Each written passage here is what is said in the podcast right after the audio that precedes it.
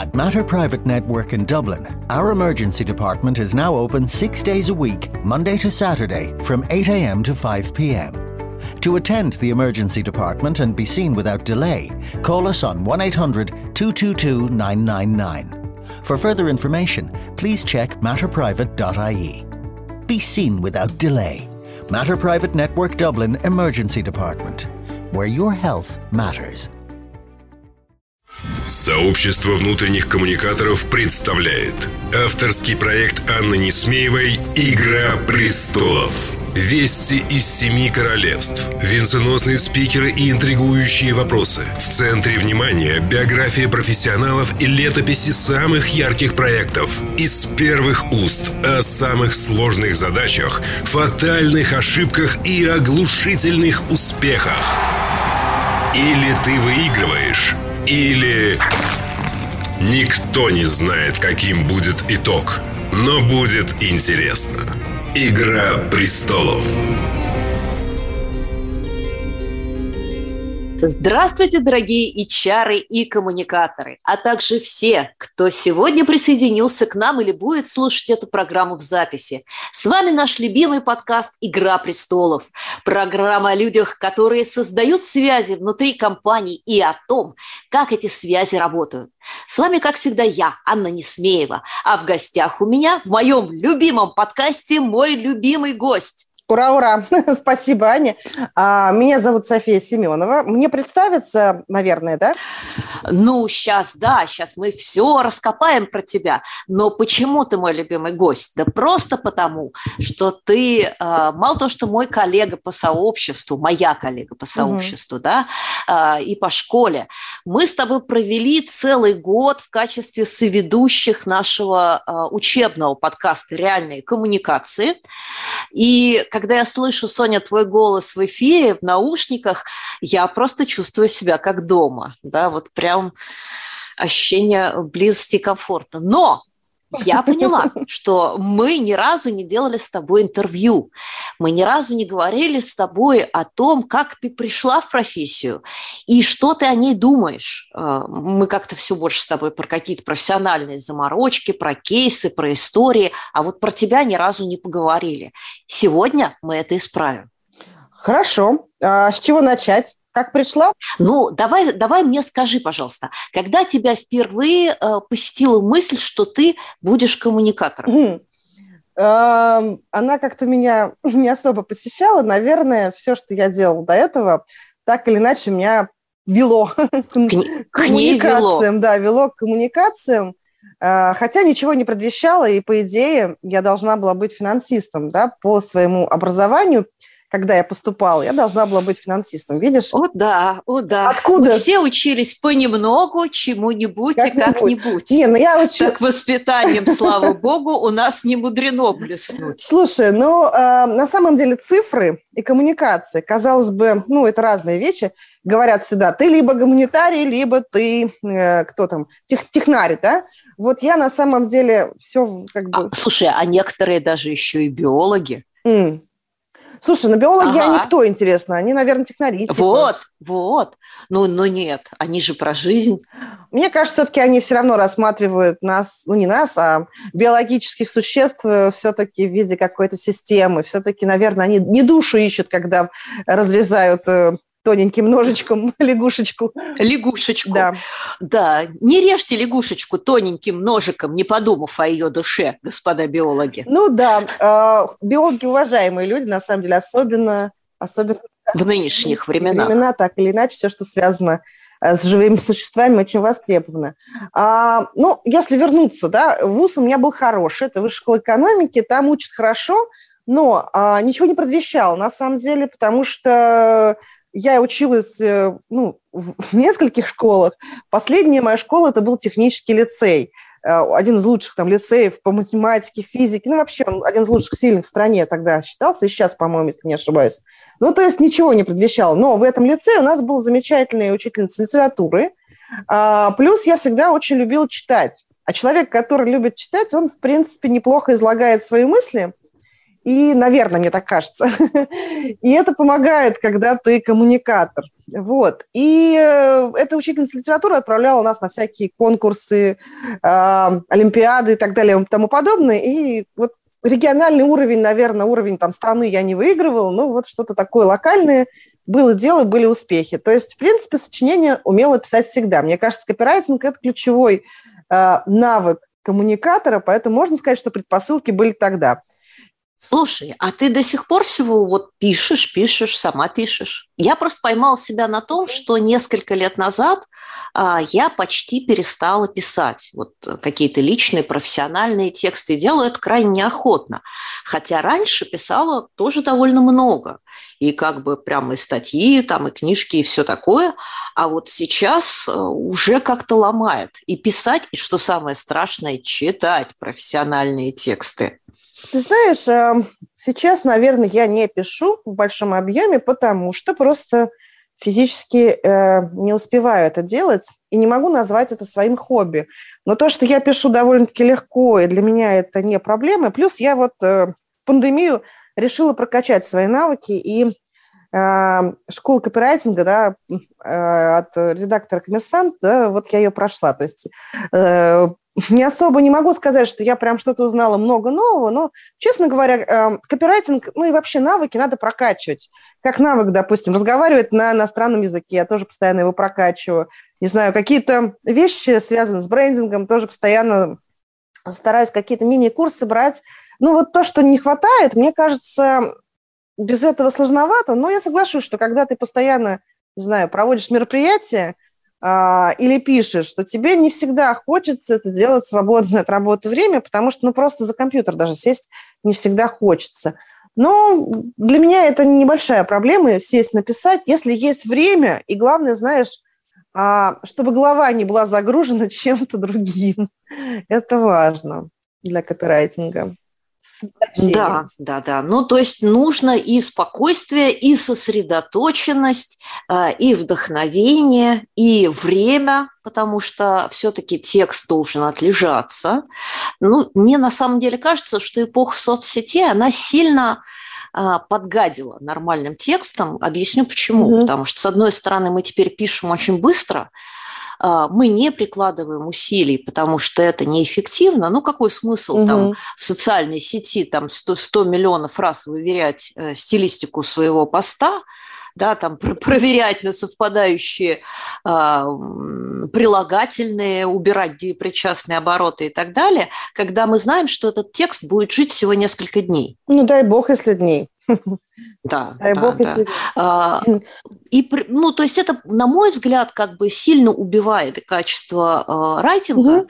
и качество читателя если так можно выразиться, потому что читатель а, тоже уже не хочет напрягаться, тоже не хочет у нас уже особо вникать, угу. а, как-то вот тратить свои силы, да и потом читая с телефона, а большинство читает угу. с телефона теперь, ну как ты там будешь читать пост или какое-то письмо, которое больше, чем на один экранчик?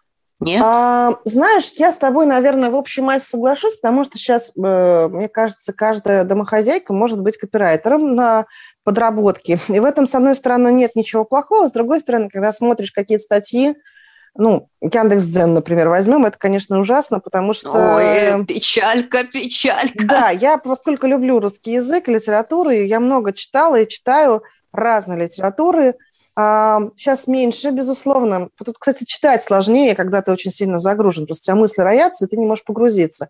А вот с написанием текстов попроще. Ты просто вставляешь наушники в уши, садишься за ноутбук, как бы, и все, тебя нет. У меня очень хорошая способность отключаться от окружающих с помощью музыки. И это такой лайфхак, если вы его еще не используете. У меня даже есть э, подборки на... Плейлист?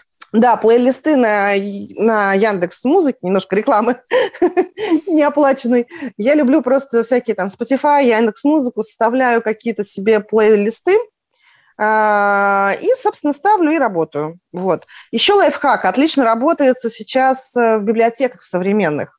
А, у нас на ВДНХ есть дом книги, И вот туда приходишь, там куча людей очень тихо, поскольку ибо библиотека, да, если удаленка, то можно вот э, не заставлять себя писать тексты дома, можно пойти в какое-то очень такое э, интересное место, знаешь, окруженное книгами, людьми, думающими, работающими. Ты как-то проще что-то можешь писать. Вот тебе лайфхак. Да, да, слушай, а это вот прям круто. Насчет плейлистов я слышала, а вот то, что атмосфера места влияет на качество продукта и на сосредоточенность, здесь прям сто пятьсот соглашусь, и надо мне взять на вооружение. Как-нибудь из своего коттеджика выбраться к людям, которые вместе со мной будут думать. Да. Это круто. Это вдохновляет. Это круто. Ты знаешь, ты смотришь совершенно разные типажи, ты видишь, кто креативщик, кто, значит, Э, такой более, не знаю, технического склада человек. Там разные люди, интересные иногда бывает э, э, очутиться в такой среде. Вот я хожу, поскольку рядом живу в Останкино, то я хожу вот на ВДНХ, в этот дом книги, и чему очень рада. Но возвращаясь к теме, да, про копирайтинг, про тексты. Ты знаешь, я с тобой и соглашусь, и не соглашусь, потому что, конечно, в большинстве своем тексты упрощаются, есть вполне понятные способы, как мы пишем эти тексты, прям схемы, да, а, и они считываются, когда ты листаешь ленту какого-нибудь Инстаграма или кого-то еще, неважно, корпоративную, либо э, личную, ты понимаешь, о, о. Слушай, ну да, шаблон номер один, шаблон, шаблон номер два, номер шаблон два. номер три. Но при этом, при да. всем, ты знаешь, есть люди, у которых такой вкусный, классный язык, и они прям вот все-таки, знаешь, эм, я про мастерство, топлю за мастерство, да, э, за мастерство и эффективность. Э, мастерство – это вот про творчество, а эффективность – это про цифры, это про математику, откуда я, собственно, вышла про мастерство. И тогда читаешь, и прям настолько потрясающе вкусно автор пишет, ну, прям круто. При этом соблюдая все правила, там, шаблон номер один, шаблон номер пять, но это прям, что называется, в самое сердечко заходят читатели. Вот. И есть люди, к счастью, которые хорошо владеют языком, и даже среди наших коллег такие имеются, их тексты не всегда. Ты знаешь, и даже мне понравилось. Да, то есть и даже среди коммуникаторов есть те, кто пишет хорошие тексты. Ну, я имею в виду, знаешь, а, такие, да, да, да. Э, как сказать, э, с узнаваемым авторским стилем. Но они это пишут обычно ну, в каких-то внешних социальных сетях и все-таки, наверное, uh-huh. публикуют себя. Почему я сказала даже, потому что на самом деле, знаешь, а, это как школьные сочинения. Вот когда я училась в школе, у меня был затык со школьными сочинениями в какой-то момент времени. И мне нашли репетитора из литературного института. Эта милая женщина провела со мной некоторое количество времени и научила меня писать вот прекрасное сочинение на пятерке, пятерке, пятерке. Почему? Потому что она раскрыла мне рецепт. Чего ж хочет от меня учитель, чего ж хочет от меня э, человек, который проверяет мои работы на Олимпиаде. То есть есть понимание структуры, да, и как бы как это все строится, какие слова, какие хм, акценты.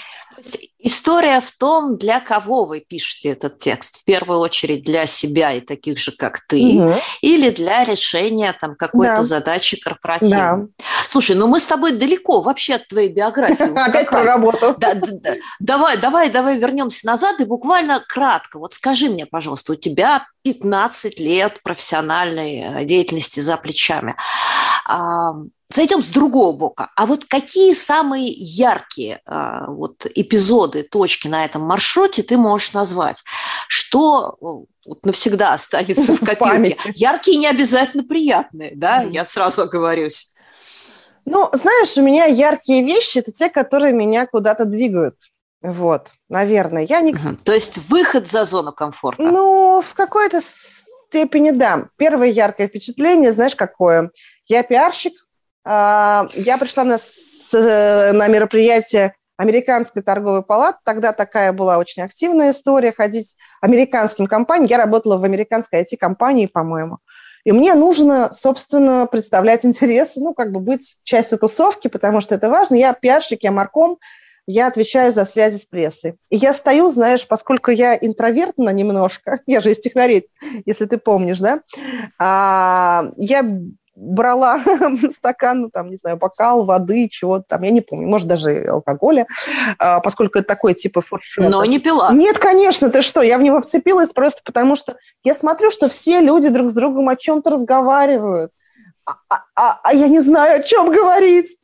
Вот. И, и с кем? И, с кем? и, и главное, зачем? И думаешь, боже, боже, зачем я тут? Боже, зачем я тут? А цель-то какая? Чтобы твоя компания, вот, ну, понимаешь, да, у тебя есть цели, ты же пришел uh-huh, не просто uh-huh. постоять там с бокалом. Но вот это вот как бы, когда ты себя пересиливаешь, когда ты вспоминаешь свое там какое-то детское, спортивное прошлое, когда кучу людей, тебе надо с кем-то заговаривать, ты понимаешь, окей, там получалось, наверное, здесь получится. Подходишь к первому человеку, ну и говоришь, не, прекрасная погода за окном, не правда ли? Ну вот я, конечно, шучу, но вот это такая точка интересная, когда ты из человека неумехи, да, коммуникативной неумехи становишься уже, а, ну, более умелым собеседником, а это важно, потому что навык публичного выступления, навык э, нетворкинга, навык, это очень важно для коммуникатора, особенно для внешнего коммуникатора. Ты знаешь, а, как не а, печально, но у нас почему-то, ну, мне вот сложно, конечно, прям вот совсем-совсем за последнее поколение говорить, но за наших с тобой ровесников, за тех ребят, кто там помладше, кому сейчас там, условно говоря, от 30 до 40, я могу сказать, что нас не учили этому а, ни в школе, ни в институте, да и каких-то особых сообществ, Э, общественных организациях, в которых мы тусили и учились этому, практически не было. Не было. И хотя я вот точно не фанат э, советской эпохи, абсолютно угу. нет, э, от слова совсем, э, но что там было ценного? Там была ценная, очень разветвленная сеть э, разнообразных э, общественных организаций, партийных организаций, кружков, кружков профессиональных каких-то сообществ. То есть мест, э, где человек встречается с себе подобными, угу. завязывает связи, общается и выстраивает какие-то треки, а, кроме непосредственно рабочих. И вот мне кажется, что мы к этой ситуации возвращаемся только последние, может быть, лет там 5-7 да. с развитием разного волонтерства, да. вот этих вот клубов, сообществ. Ну и бизнес-сообщества тоже, они, в общем э, да, тоже. Бизнес, да, но как бы бизнес-сообщества, они такие штуки странные. Они, я бы сказала, скорее... Э, ну ладно, на поиск, у меня не очень хорошее о них мнение, а, а вот там, куда люди приходят по интересу, да, то есть по любви, в кавычках. Угу. Вот это вот очень полезно, потому что это создает навык а, общения, навык установления связей. А главное, ведь человека никто не заставляет. Да. Он сам выбирает круг общения и приобретает в нем вот эти необходимые социальные навыки. Да, да, абсолютно, абсолютно с тобой соглашусь. Да, это вот очень важная история, и меня спрашивают, зачем ты ходишь там, выступаешь, преподаешь. Я вот в последнее время, конечно, не так часто это делаю, тем не менее. А, да потому что это навык. Если ты хочешь, вот сейчас меня можно запустить к любому боссу, да, я поскольку часто общаюсь с первыми лицами, ну, на уровне там их подготовки к каким-то мероприятиям, ну, каким-то, ну, то есть мы же внутри комы довольно-таки часто имеем доступ к первым лицам, да, в этом а, особенность работы. Ну, и, в принципе, пиарщики тоже, неважно, да, то есть э, э, коммуникаторы. А, для того, чтобы ты не акал, бекал, окол, да, чтобы ты кратко донес свою мысль большому начальнику, надо уметь говорить да, надо не бояться говорить. Плюс зачастую там ты проводишь, ну, я там проводила стратегические конференции какие-то, сессии, я до сих пор периодически все это делаю, да, и какие-то мероприятия, где много людей, чтобы не было ощущения, что ты бои, ну, то есть вот боязнь сцены, боязнь всего, это надо преодолевать. Часть профессии. Мы не можем быть совсем непубличными. А, иначе нужно быть не коммуникаторами, а кем-то другим. Да? То есть для того, чтобы быть непубличным абсолютно, публичным именно с точки зрения навыка, да, то есть ты можешь меньше писать о себе на Фейсбуке, но в родной компании все равно тебя должны видеть и знать, значит, ты как бы не очень хороший коммуникатор, давай так скажу. А, причем видеть и знать с рабочей стороны, безусловно, в первую очередь. Вот. То есть не с помощью танцев на столах. Нет. Да, ну хотя это тоже помогает, знаешь, как это разбивает лед, возможно. Разбивает лед молчания. Да. да, не поспоришь. Ну, а кроме вот этого вот ярчайшего впечатления от твоего присутствия в Американской торговой палате, что-нибудь еще конечно, осталось, конечно, э, осталось от длинной-длинной биографии? Слушай, ну, э, давай так. Э, все, что касалось, например, IT каких-то историй, на, на, то есть я начинала вообще, у меня забавный путь, когда все были в реальном секторе, я была в IT индустрии давным-давно, в IT-телекоме. А, когда сейчас все пошли в IT-телеком, я вернулась в реальный сектор. А, но когда я начинала, там какие-то вот вещи, знаешь, связанные с навыками... То есть я, в принципе, э, владею... Сейчас, э, наверное, уже многие этим владеют. Раньше мало было людей, кто умел сверстать что-нибудь, сделать, э, сделать что-то на портале. Ну, простое такое админовское, совершенно вот прям. Э, не надо программировать, да, что-то, но вот, не знаю, что-то сделать, то, что выгрузить, загрузить. Я все это очень быстро умею, быстро очень учусь. То есть у меня очень высокая обучаемость именно оттуда, потому что как с айтишниками работаешь с разработчиками, с теми, кто внедряет э, продукты у тебя получается хороший навык это все делать, потому что тебе там показали, а это быстро и довольно-таки легко обучаясь. Поэтому, наверное, оттуда вот это. В Импелком вообще школа жизни, все каналы коммуникации, проект по ребрендингу очень классный, очень яркий. А, да и, в принципе, мой приход в Импелком, у меня была первая задача написать корпоративную песню Билайна. До сих пор она где-то... О, боже! Ты знаешь, а, ну, не самой, естественно, да, найти песенника, найти эм, как это называется, музыканта, да, то есть э, композитора, кто напишет это.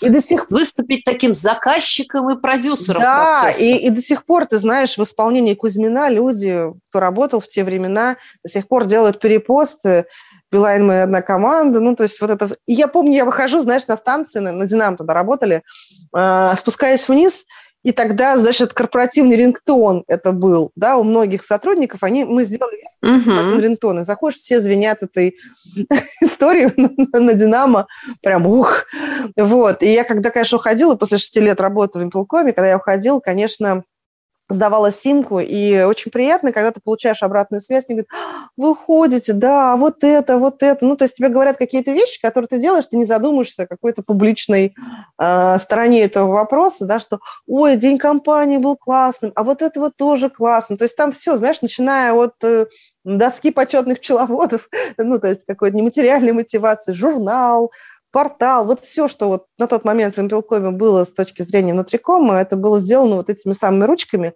и дальше либо я это делала в течение там нескольких лет, либо отдавала кому-то вновь приходящим в нашу команду.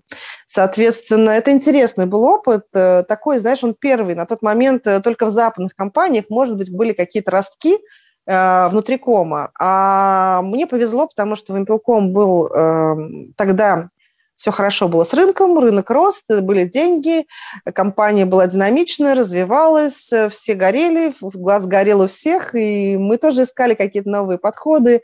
И очень много проектов тех времен получали всякие там премии. Ну, в общем, это было такое золотое интересное время для меня именно получить базу, старт, не уже перейти из э, внешних коммуникаций как бы на сторону на сторону внутреннюю. Вот. Поэтому Вимпелком тоже интересный опыт. Ты знаешь, на самом деле каждое на место работы, вот сейчас так вспоминать, Вимпелком просто, ну, мы до сих пор, у нас есть такой alumni club, но есть другие компании, откуда у меня есть и коллеги, и опыт. То есть я глубоко убеждена, что каждый мой а, заход в проект, либо в какую-то компанию, он мне давал а, какой-то дополнительный а, ну, вот знаешь, как ты как белочка орешек складываешь в свою корзиночку. О, кстати, о белочках и орешках.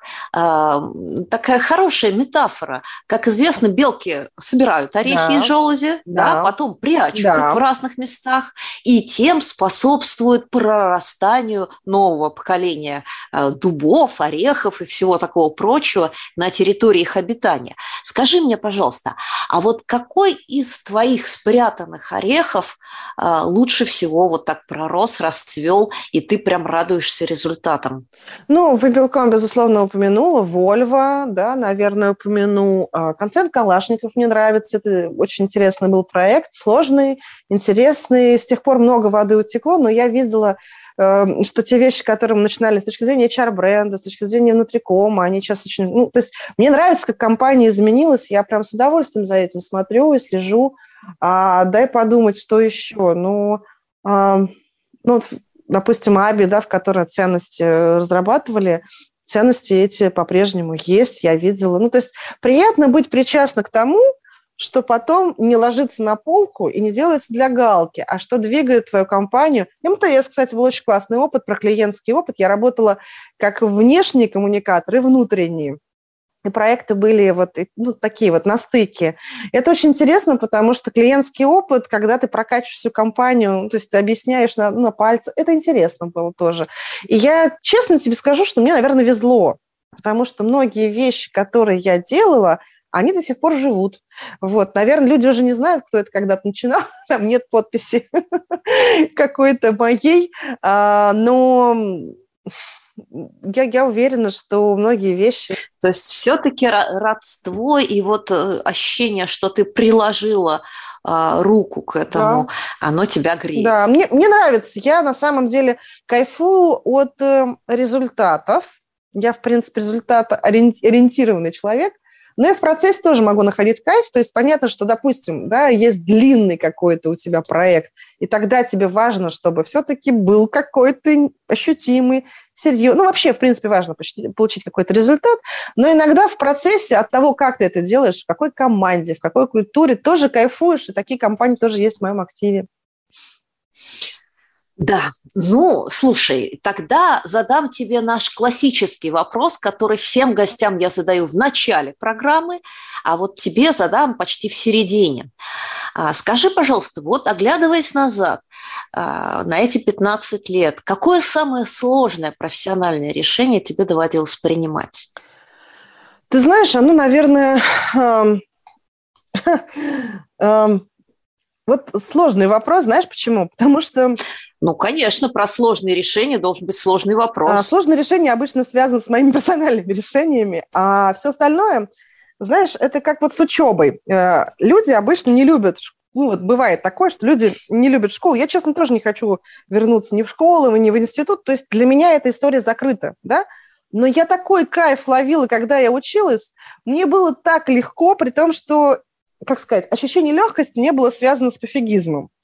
Я довольно-таки трудоголик и работоспособный человек, и я трачу довольно-таки много усилий. Просто со стороны иногда люди, значит, я знаю комментарии, бывают. Ой, ну, ну слушай, ну тебе же так легко все дается, там, да? Ой, да ты такая уверенная, у тебя все так хорошо всегда. Нет, нет, нет, не так, на самом деле не так. А, вот. А, и то же самое с работой. Поэтому тяжелые решения, скорее, они были связаны с тем, что ты понимаешь, что твой жизненный путь в этой организации завершен, ты сделал все, что мог, а, компания классная, а тебе нужно двигаться дальше. Вот, наверное, такие тяжелые решения. Если говорить про управленческие решения, это тяжелые решения связаны с тем, что, например, у тебя в команде есть кто-то, кто, ну, явно, ты уже и так попробовал, и всяк. Я довольно-таки долго борюсь за людей, давай так скажу. А, и, наверное, вот это бывает самым сложным управленческим решением, когда ты понимаешь, что человек ну никак не соответствует тому, что ты хочешь, а главное, компания хочет. Не ты персонально, а это про компанию, да, в первую очередь. И это сложно. А, слушай, вот здесь вот я уточню. А когда ты говоришь «не соответствует», а, ты имеешь в виду профессиональные компетенции или личные качества человека?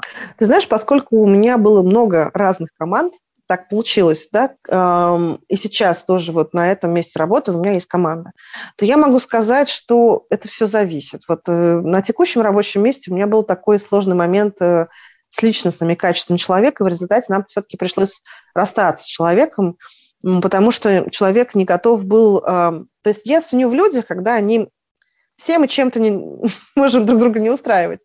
Но я уверена, что мы как коммуникаторы должны уметь договариваться друг с другом и о каких-то правилах и им следовать. То есть если задача должна быть решена, она должна быть решена. Да? Есть какие-то моменты личностные, которые мы не должны выносить. Ну, то есть, грубо говоря, знаешь, работа – это же не место для ну, это не богадельня, да, uh-huh. это не место uh-huh. для проявления uh-huh. каких-то эмоций, таких очень... Ну, слушай, тогда мы прям с тобой вот в точку пришли к нашей второй рубрике, которую мы сейчас объявим. Вести из семи королевств. Это рубрика «Вести из семи королевств». В этой рубрике я прошу нашего гостя прокомментировать специально подобранную для него новость. Угу. И э, у нас просто новость в пандан. Буквально на днях опубликованы результаты исследований Бирмингемского университета, угу. где люди а, оценивали, как коммуникативные и профессиональные качества влияют на работу в команде. И было четко показано, что люди предпочитают работать с дружелюбными и ответственными, угу. чем с компетентными, угу. но такими закрытыми коллегами. Эксперимент проводили на студентах э, МБА, угу. И их случайным образом поделили на группы, а затем в конце семестра попросили э, сформировать команды э, по своему вкусу и объяснить, да, прорейтинговать качество по которым эти команды формировались. Угу. Так вот, на первом месте, собственно, по популярности стали участники, обладающие с развитыми soft skills, и э, те студенты, которые проявляли себя как компетентные и дружелюбные. А вот те, кто э, зарекомендовали себя просто как профессионалы, как эксперты в какой-то узкой области, но не могли выстроить командных отношений, угу. практически остались невостребованными. Вот как тебе такая новость? А... Что, что об этом скажешь? Ты знаешь, смотри, ну для каждого, ну есть же профессиональные компетенции, да, есть э, вот такие компетенции, которые связаны с личностными особенностями человека. Есть разные методики, разные классификации, по которым тебя можно оценить и понять, насколько ты там э, впишешься в команду. Ну, это часто бывает на входе в компанию, да, мы такие тесты проходим. Для чего все это есть? А, для того, чтобы понять, ну, во-первых, в рамках команды есть разные люди, разные персонажи, это нормально. У всех могут разные какие-то там проявления дружелюбности. Но в целом, а, если в команде есть кто-то токсичный, да, или в компании есть такие токсики, сейчас это модное слово, а, то как бы это вот э, большая проблема может быть, да, потому что человек может быть действительно высокоэффективным, но от него все остальные разбегутся, и э, он останется, по сути, один, или в команде таких же вот э, негативщиков, и, в принципе, это может разрушить э, команду, это может негативным образом сложиться, ну, повлиять на компанию тоже в целом. И на самом деле, ты знаешь, это вот э, такой основной момент, когда ценности, внедряем вот эти проекты по ценностям. И э, есть ключевой вопрос. Насколько компания готова жить по ценностям? Вы готовы увольнять человека, да. который высокоэффективен, но не соответствует ценностям? Угу. Если ответ вот нет... раз об этом. Если ответ нет, ну тогда... Ну, понятно, что в жизни э, нет, то есть не всегда есть место абсолюту, знаешь, черное либо белое. Понятно, что есть какие-то другие оттенки. Но в целом, да, э, это проблема, да, когда у нас есть высокоэффективный, но крайне э, такой вот ну, токсичный человек, с ним бывает сложно, потому что это разъедает, э, ну, как я уже сказала, атмосферу Слушай, команды. ну да, давай не будем прям про крайности, прям, прям про совсем тактич, токсичных людей. Наверное, ни у кого не встанет вопрос, почему с ним не хотят работать. Но возьмем более мягкую ситуацию, но выбор все равно встает. Mm-hmm. Встает для нас, как для профессионалов, когда э, мы сейчас уже во внутрикоме постоянно сталкиваемся с задачей э, интегрировать ценности, отбор mm-hmm. по ценностям mm-hmm. во все коммуникационные mm-hmm. компании, да, там от продвижения бренда работодателя, от анбординга до всей цепочки, до всего пути сотрудника. Но ведь вопрос-то встает и для самого человека, mm. потому что ну да, если э, раньше, когда мы с тобой начинали карьеру, э, мы смотрели на бренд, да, там, на устойчивость, на прозрачность, да, ну, условно говоря, на то, сколько платят, mm-hmm. э, то сегодняшние кандидаты ребята, которые там моложе нас на 15 лет, на 20 лет, они смотрят а, на то, насколько ценности компании а, соответствуют ценностям, то насколько вот реально они готовы влиться в эту команду. Ну, это как нормально. Тебе кажется? Это, это, ну, это, вот, это, это good, это хорошо? Я считаю, что это хорошо. Почему? Потому что, ну, во-первых, смотри, тоже, э, если мы говорим про людей, которые такие, знаешь, как бы профессионалы, но они не общительные, то окей, такие тоже команды бывают, такие люди могут работать э, на участках, где не требуется коммуникабельность, общительность. То есть мы сейчас говорим, наверное, э, про то, что э, люди могут быть разные, да, и для разных позиций могут требоваться разный набор компетенций, в том числе и soft skills, да, и, собственно, и профессиональных, и как бы поэтому в компании могут работать разные люди, которым будет ближе то, что мы делаем как внутрикомы, э, которым будет менее близко, и нам нужно будет искать подход к этим там, интровертам. Ну, например, разработчики далеко не всегда э, такие милые зайки, которые там, могут работать где-то в другом месте. Они скорее там могут быть погружены в свои какие-то миры, и нужно понимать, что их волнует, да, и это отдельная целевая аудитория. Не знаю, сотрудники производства где-нибудь, да, в э, каком-нибудь, э, не знаю, в каком-нибудь городе Чита, они совершенно другие, чем разработчики, допустим, в Москве. Понятное дело, что это разные люди с разными наборами, разными как бы, ну, то есть они разные по профилю, разная целевая аудитория. Это одна история. То, о чем ты говоришь, да, про то, что, э, соответственно... Ну, я все-таки больше про ценности и про такие вот э, базовые э, какие-то вещи. Не про профессиональные компетенции, не про то, как мы общаемся внутри своей тусовки, mm. а про что-то такое общечеловеческое. Слушай, ну, слово общечеловеческое вообще такое размытое немножко понятие, потому что да, есть заповедь «не убей, не укради», да, остальное, оно плюс-минус э, у всех по-разному трактуется, да, даже дружелюбие, любовь. Любовь вообще, знаешь, слово, казалось бы, общечеловеческое, да, или дружба, но каждый воспринимает его через Ну себя. да, еще у нас есть любимое слово «счастье». Счастье, благополучие. Счастье сотрудников, да-да-да, ну, вот это вот все. Да, я к тому, что каждый это для себя трактует по-своему. Что, наверное, хочется людям видеть, почему они так отвечают. А, смотри, когда компания развивались, а, ну, есть же у нас разные стадии развития общества, и компании тоже, они вслед за этим развиваются. А, раньше вообще мало кто кого волновал, да, есть, например, страны, где вообще не волнует, что ты думаешь на, на тему работы, иди работай, тебе деньги платят, ну и работы такие даже в рамках нашей страны, что ты выпендриваешься, иди работай, вообще всем плевать, ну как бы на тебя, по большому счету. А есть компании, которые более развиты, которые понимают, что если человек очень плохо на работе, то, скорее всего, это может привести к рабочим проблемам, да, то есть э, у, у компании будут проблемы. Если человек в депрессии, он как бы... Ой, слушай, э, Сонь, я как старый либертарианец э, вижу за всю руку капитала, так и есть. или так, руку рынка. Так и есть. Ну, серьезно, речь-то идет не про то, что мы такие мимимишные, няняняшные, Нет. а про то, что сегодня вот опять мы возвращаемся к ситуации, хотя да, падение рынка, вот это вот все, там пандемия, но людям э, стало проще выбирать, да. потому что на самом деле хороших э, профессионалов, хороших, да вообще хороших сотрудников меньше, чем мест, на которые мы хотели бы их нанять. Да, есть такая история. И, а, они просто не пойдут туда, где им плохо. И тут речь, э, опять же, не столько о деньгах, и уже не о деньгах, а о том, а хочу ли я вообще проводить в этой компании свое время, свою да, жизнь, давай так жизни. скажем, по-честному. Да, хочу ли я устанавливать отношения с этими людьми, а что останется после того, как я уйду, с, там, не знаю, со смены. И речь идет ведь не, не только о креативных Абсолютно профессиях. Нет. Я вообще могу гордиться своей работой или нет? Тут скорее, э, знаешь, это же очень важно. Почему мы чувствуем себя, когда вот люди теряют работу, либо выходят на пенсию? Почему для них это очень сильный стресс? Да потому что мы себя, как э, существа социальные, мы ассоциируем с каким-то, с какой-то стаей, давай так скажу. И в этой стае, ну, вот приняты какие-то вещи.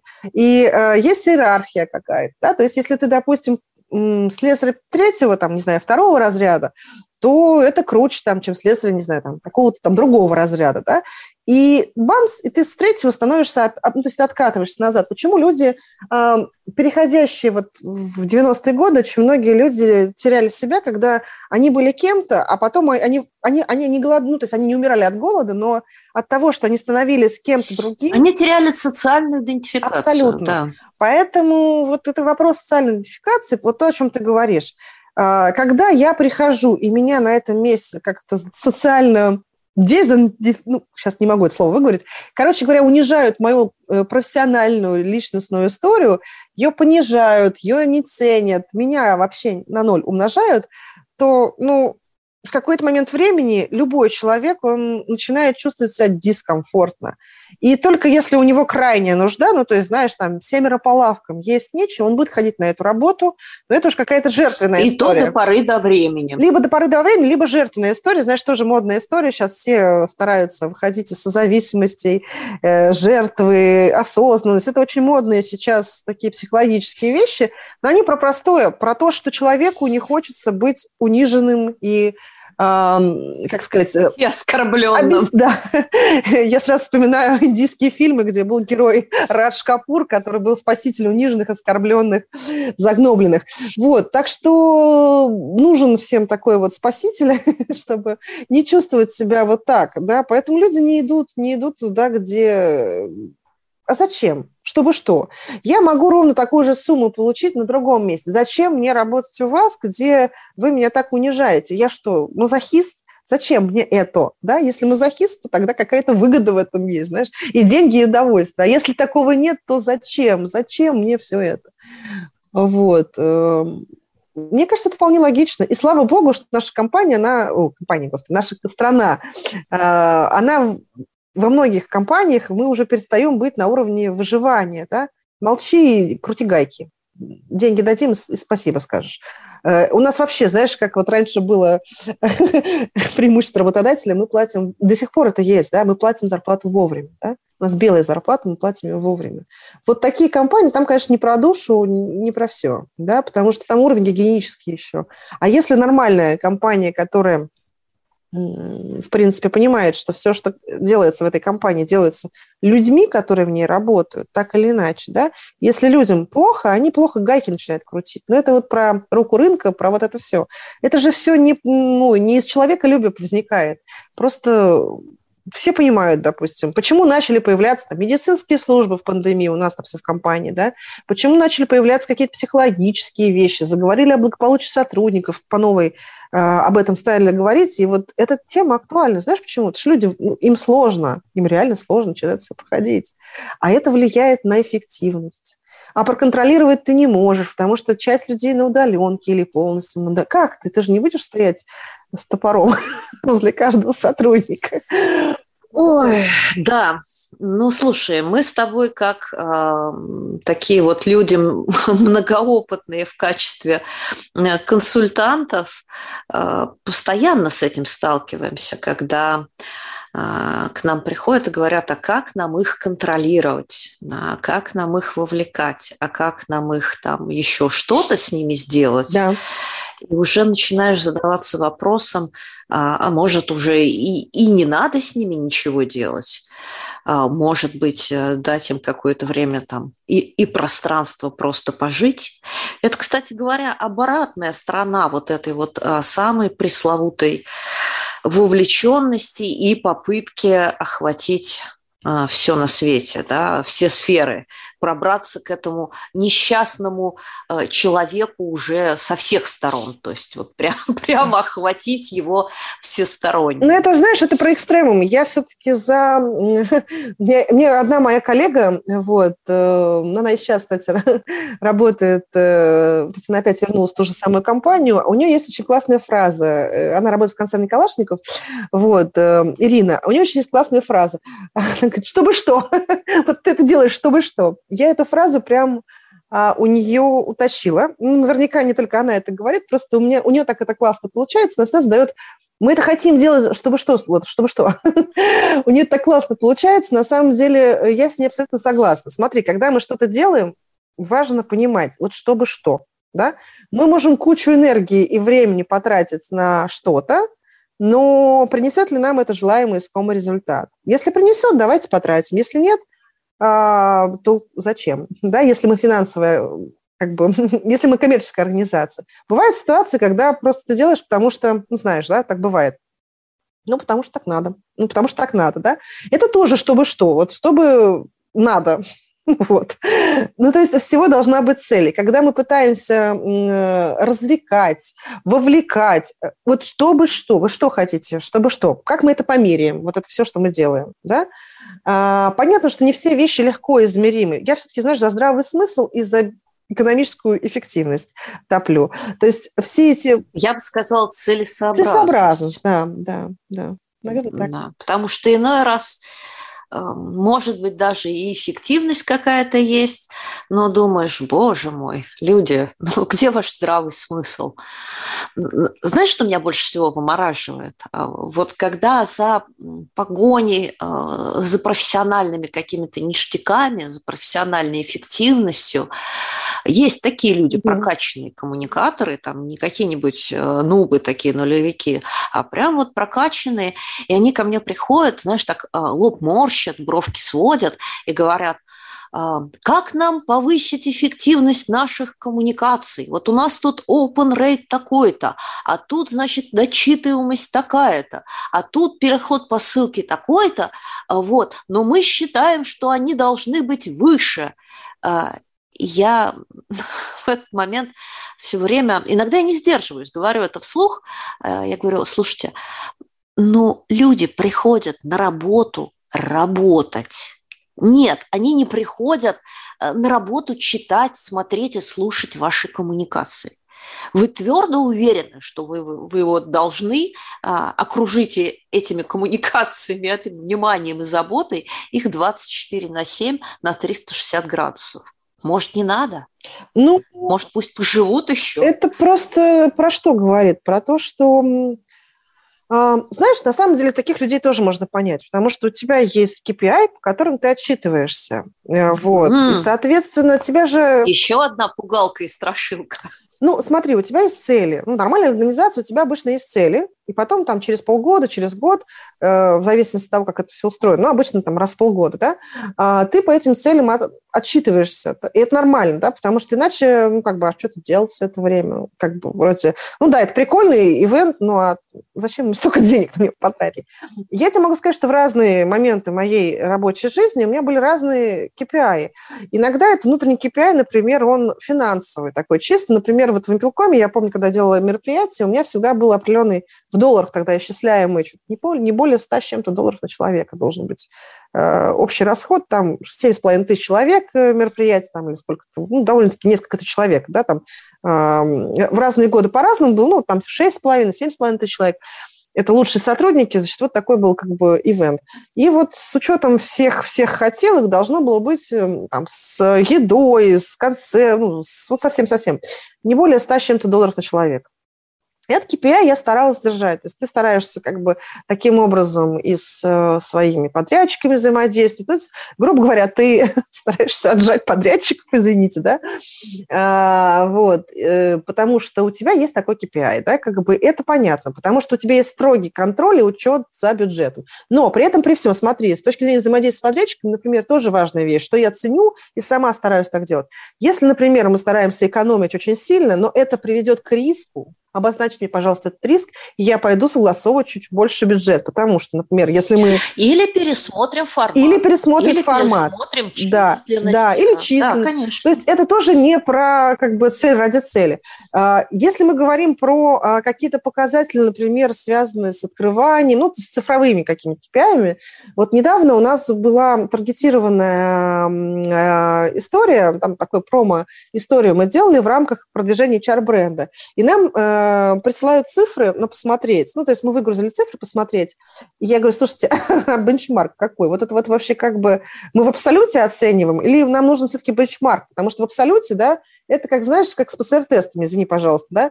У меня столько-то там антител, у меня столько-то антител. И что? Что с этими антителами? Угу. Куда их прикладывать? Это много, Куда мало, этот подорожник да, приклеить, чтобы я чувствовала себя комфортно? То есть э, это же, ну, вот абсолютная цифра, она ни о чем может не говорить.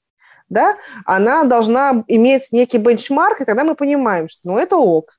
То же самое с опросами вовлеченности. Понятно, что стопроцентная вовлеченность, наверное, но, честно, я не видела нигде компании со стопроцентной вовлеченностью, согласно опросам вовлеченности. Знаешь, я, я видела, обычно это называется тоталитарная секта. Ну, да, какой-нибудь э, севернокорейская организация, там, не знаю. Вот. Дальше мы получаем показатели, мы смотрим, ой, господи, мы еще не в зоне эффективности, но мы в зоне развития. Окей, ну, может быть, для вашего рынка, да, условно, для вашего сектора, для вас самих, мы же сами... Или для вашего региона. Это норма, да, то есть вы можете играть цифрами, но вы не прирастете на 20%. Вы на британский флаг порветесь, как бы забудете про другие бизнес-показатели. Ну, то есть, как бы это принцип разумности. Любой KPI, а, у меня очень много KPI в текущей работе. У меня, поскольку я занимаюсь адаптацией, HR-брендом, а, там, коммуникациями в том числе, ну, то есть культурой, как бы связанной с ним коммуникациями, а, я просто вот имею эти KPI, и я регулярно отчитываюсь на наших ты знаешь, мне, мне нравится фраза «я имею эти KPI». Нет, я их использую в своей работе. Мне нравится, что э, я могу разговаривать. То есть, понимаешь, когда ты приходишь и говоришь, ну, мы тут вот про все прекрасное против всего плохого, тебя так смотрят и говорят, ну, спасибо, идите, идите, идите дальше. И, и мы тоже. И идите мы дальше тоже работаете, что вы делаете, непонятно. А когда ты понимаешь, вот эти вещи ты можешь разложить на цифрах, рассказать, что это дает компании, зачем, почему. А, у тебя больше вес, и ты, ну, у тебя больше как бы есть эм, понимание на другой стороне, потому что тебя всегда могут противопоставить бизнес-зарабатывающим подразделениям, а мы же тратим деньги, как бы. Но с другой стороны, если ты говоришь, смотрите, ребят, вот таким образом потратили столько денег, подбор там молодого специалиста стоит столько, этого столько, смотрите, молодых эффективнее, работают хорошо. Ты смотришь, раскладываешь это все по цифрам, да, ну это если мы про бренд говорим, да, про какие-то такие вещи и, и там воронку расширилась, вот сколько потратили, ну, то есть ты, ты это считаешь, стараешься считать, то ты э, там смотришь количество отзывов, положительных, ну, то есть это все можно делать. И вот про портал, например, да, я вот недавно общалась, э, кто-то меня спрашивал совета, э, у них там что только не внедрено, ай, все внедрено. Я говорю, наверное, тогда, раз у вас портал, они говорят, да, у нас он такой популярный. А, а потом выясняется, что и, и у них есть э, и Slack, по-моему, что-то, короче, какие-то, ну, в общем, куча всего. А, Teams у них, Teams. Но групп рабочих в Teams там 2-3, ну, то есть из всей компании. А портал, э, популярность там, ну, то есть я говорю, а сколько у вас активных пользователей? Начинаешь копать, понимаешь, ну, там просто никто не ходит туда. И единственный действующий канал, догадайся, какой. А, слушай, ну ты меня просто ставишь в тупик. А, Телеграм-чат? Нет, рассылка WhatsApp генерального чат. директора. Рассылка А-а-а. от генерального директора. Это самый действующий канал. Все. А у них там... Ну, слушай, ну хорошо, хоть не публичная порка перед поднятием флага. Слушай, компания очень продвинута. У них даже есть э, такая система, которая позволяет отслеживать выгорание. Не буду называть... Э, хотя можно, наверное, назвать, да? Или, или как ты считаешь? Будем рекламировать. Ты про интеллектуальные ресурсы новые? Я про ИВУ. Ну, есть такая система, угу, которая... Угу. Она у них да, тоже да, внедрена. Да, да. То есть у них столько всего внедрено, но начинаешь копать и понимаешь, что далеко не все Ой, классно слушай. работает. Да, давай, давай подведем э, черту под этим мартирологом и скажем, внедренное не значит работающее. Да, да, Нет. Да, да. Вот, поэтому мы про, я про здравый смысл. Я про здравый смысл, про то, чтобы думать чтобы что, да, чтобы что. И стараться выстраивать диалог, потому что зачастую бывает, что, ну вот, я хочу такую технологию, тебе говорит вот твой начальник, вот сделай, я хочу мессенджер, сделай мне мессенджер. А... Слушай, ну так и хочется сделать мессенджер ему лично, вот для него самого. И пусть там с кем-нибудь разговаривает, со своим альтер -эго. Ну, я всегда про то, чтобы все-таки любой запрос обработать и найти в нем что-то полезное, и если, как бы, что называется, если этого невозможно избежать, надо это возглавить э, и сделать из этого что-то по уму. Давай так скажу. Ладно. А, на этой приятной ноте мы делаем а, небольшую паузу и переходим к нашей третьей рубрике.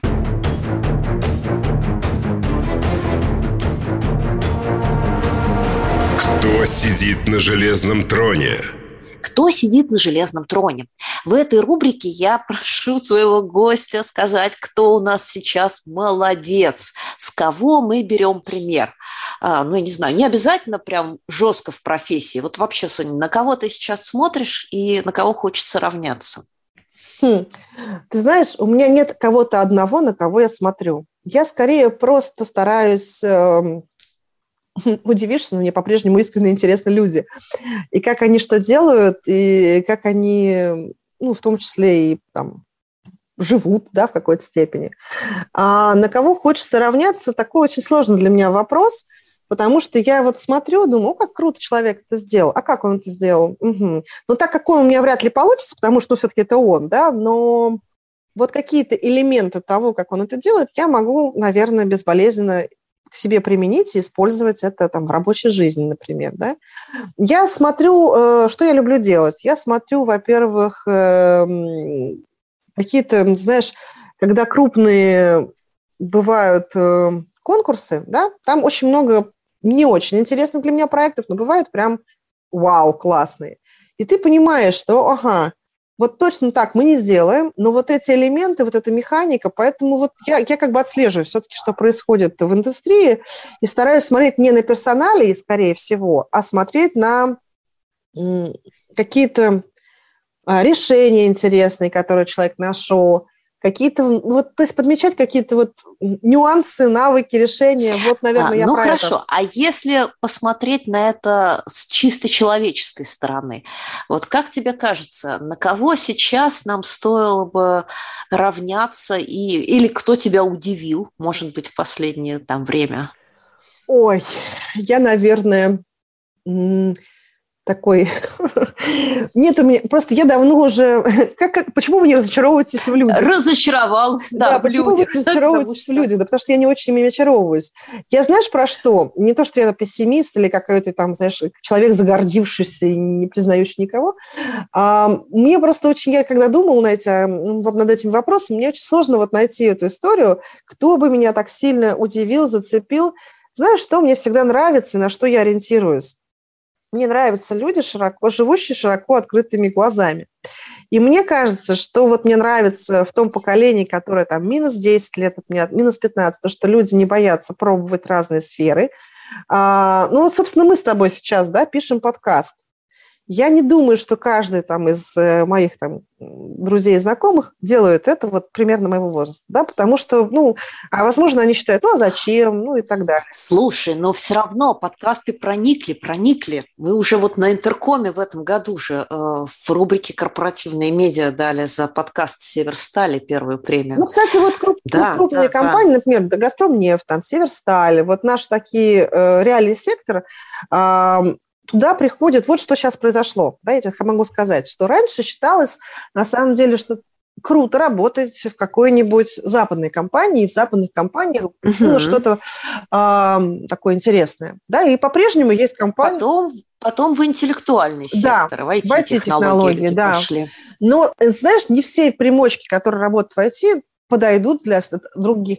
Да уж, уже как бы они не лидеры. Они не лидеры, Потому нет. что а, уже вот действительно в реальный сектор, в промышленность, в производство Знаешь, сместился ну, акцент. GX5, например, тоже, кстати. Вот очень ритейл, ритейл. крутые проекты, крутые ребята. Проекты. То есть ты знаешь, на самом деле просто сейчас вот как бы ну, если назовешь кого-то одного, ну, наверное, будет нечестно по отношению к другим, да, потому что очень, э, я вижу очень много э, людей, которые с широко открытыми глазами смотрят на реальность, да, и они берут, допустим, вот там появился в свое время сторителлинг, и бабамс, себе куда-то что-то куда-то интегрировали. Ты говоришь, появились подкасты, бабамс, запустили. Но запустили не потому, что это модно, стильно, молодежно, а потому что в этой компании есть ресурс, в этой компании это зайдет, и в этой компании есть э, как бы запрос на такое, да, и совпадает бизнес-задача, совпадает с новым интересным инструментом, и человеку самому по кайфу это делать. Вот это, мне кажется, идеальная э, комбинация, и вот это меня всегда восхищает. Когда человек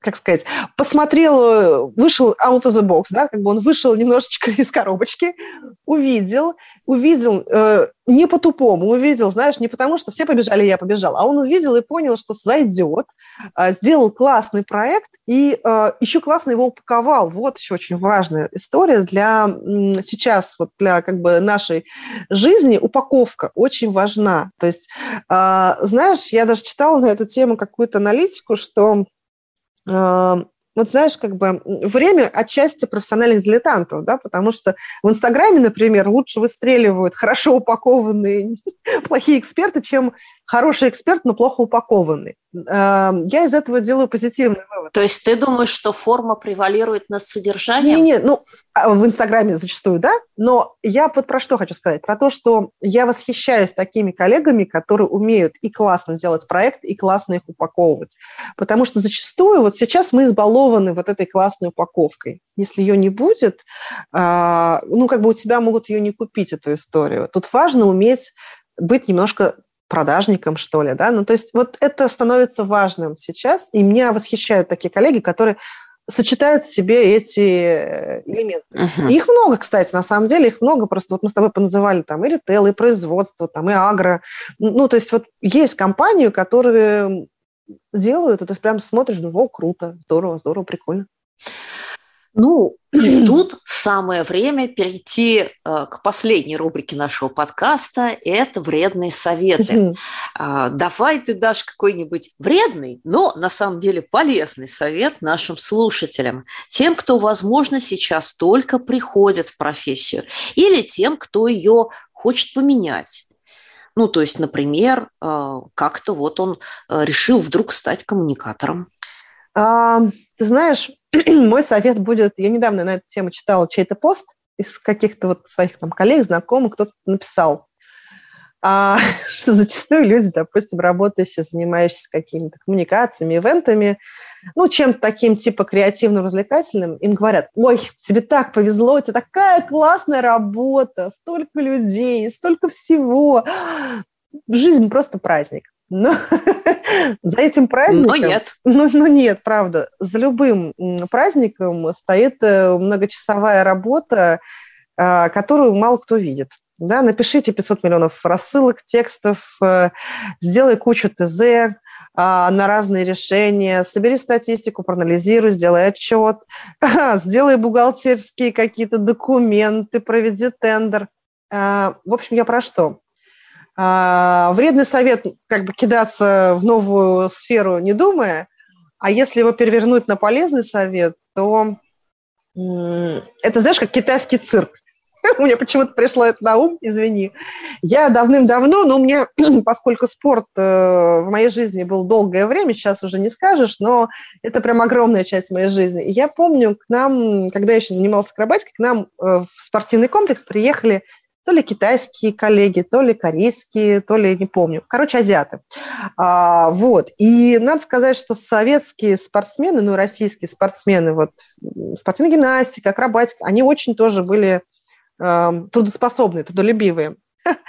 Но тогда, когда ломались советские, российские, неважно, ну, в общем, мы ломались, уходили из зала, а, наши китайские товарищи, не знаю, может быть, азиатские товарищи, давайте скажем так, продолжали Э, э, крутить двойное сальто, падать, приземляться не на ноги, стирать все коленки. Собственно, они у меня тоже были стерты, там тройное крутишь. А, у них какая-то потрясающая работоспособность. Но когда ты смотришь этот китайский цирк, ты этого не видишь. Там красивые какие-то эти, знаешь, эм, флаги, какие-то костюмы, костюмы, свет, какие-то, знаешь, вот это все. Ну, я видела это по телевизору, я живьем это не видела. И кажется, что, блин, ну как это легко, как это красиво. я хочу быть... Э, э, я в детстве мечтала быть цирковой гимнасткой, потому что мне казалось, что это прикольно. Ну вот, а, я могу сказать, что коммуникации, вот и внутренние коммуникации, там, HR-бренд, это вот сродни вот той самой цирковой гимнастики. А, все очень красиво, все очень блестяще. Мало кто понимает, что за этим стоит и чего это зачастую стоит вам как э, человеку, что вы должны быть человеком-оркестром, трудолюбивым, э, с мозгами и так далее. Наверное, такой совет, вот э, совет, не совет, могу дать. Да, тут у тебя прям получился целый, э, ну я как это, как это сказать, список, список полезных навыков. Да. Ну что, время наше с тобой пролетело незаметно. А, мы с тобой, как всегда, вывалились за, за все мыслимые и немыслимые границы тайминга, но все же пора нам заканчивать. И на этой приятной ноте я буду прощаться с вами, дорогие слушатели. А, это была я, Анна Несмеева, а в гостях у меня сегодня была... София Семенова.